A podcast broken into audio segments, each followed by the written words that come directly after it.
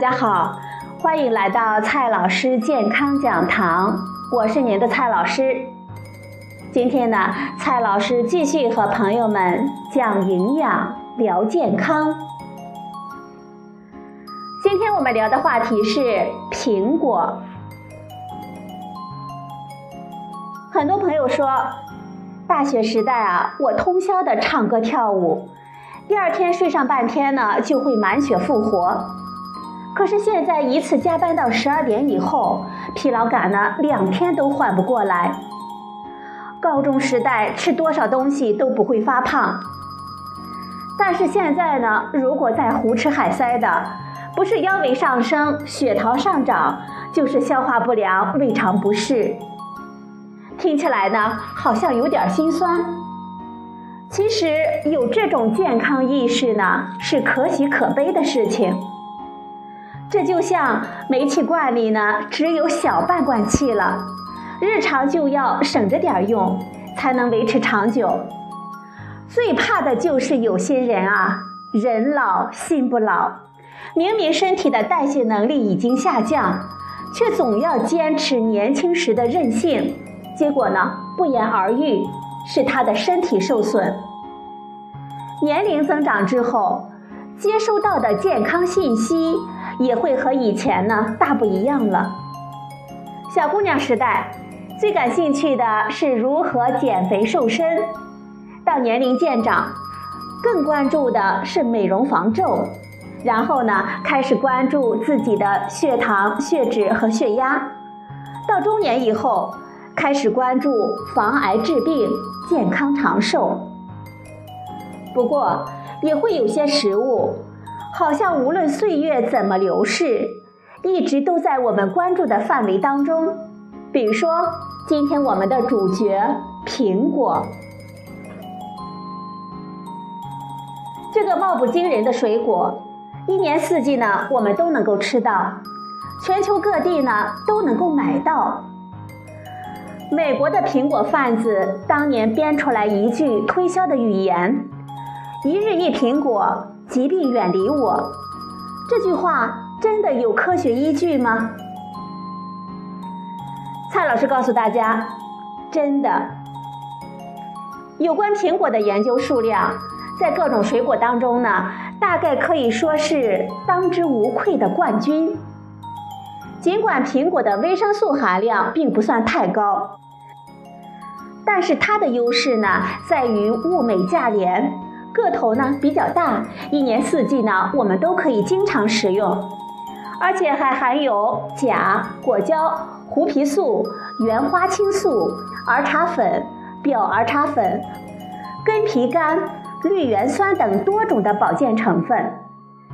减肥的专家说呢，苹果有利于瘦身，苹果呢可以消除浮肿。牙科的研究专家说，咀嚼苹果有利于清洁口腔，保护牙齿。它虽然含有糖分，但是不会增加龋齿的危险。妇产科的研究专家说，孕妈妈呢每周吃四个以上的苹果，能把未来婴儿的呼吸困难和哮喘的风险降低五成。呼吸道的研究专家发现，吃苹果有利于改善支气管功能，能够帮助预防慢性阻塞性的肺病。糖尿病的研究专家发现呢，经常吃苹果。糖尿病的风险不仅不会增加，反而有轻微的下降。同时呢，苹果是一种低血糖指数的水果，升血糖速度非常的慢，糖尿病人也非常适合吃。骨质疏松的研究专家发现，和吃同样甜度的糖水相比，每天吃三百一十一克的苹果，或者是苹果泥罐头。能够有效的降低尿液的酸度，减少尿钙的流失。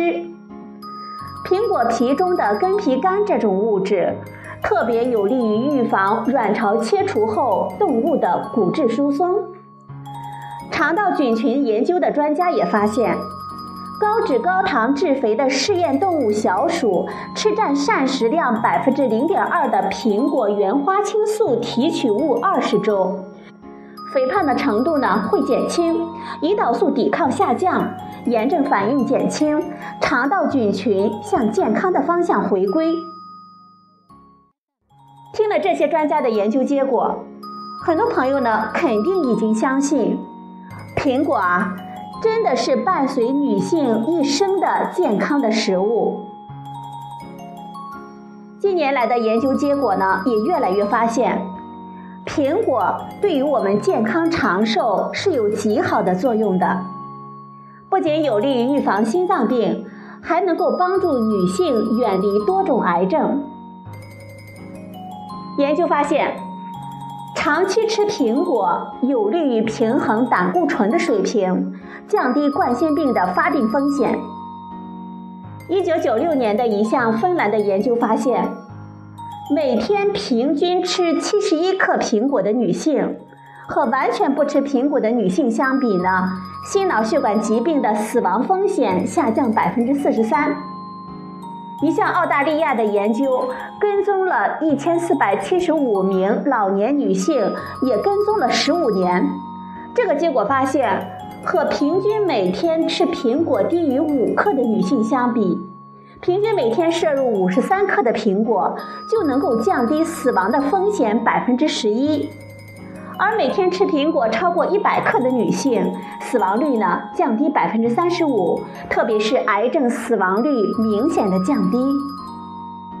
那么，苹果到底对哪些癌症的预防有好处呢？目前的研究结果证实，经常吃苹果对预防肺癌、结肠癌、口腔癌、咽喉癌、食道癌。肝癌等多种癌症的风险都有好处，而且只需要每天吃一个大苹果就能够得到这种好处。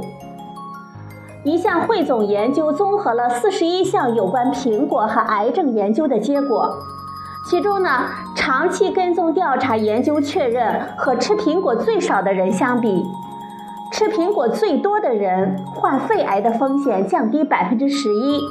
结肠癌风险降低百分之三十四，乳腺癌风险降低百分之二十一。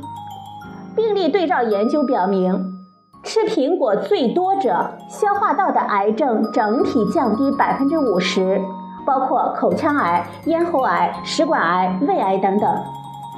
此外，还有动物研究证明，苹果中含有丰富的酚类物质，尤其是果皮部分。具有很强的抗氧化活性，可以有效的抑制肝癌细胞及结肠癌细胞的生长。如此看来，苹果呢是这么好的食物，天天待在我们的周围，我们为什么不用它来替代那些损害我们健康的甜食、饼干和甜饮料呢？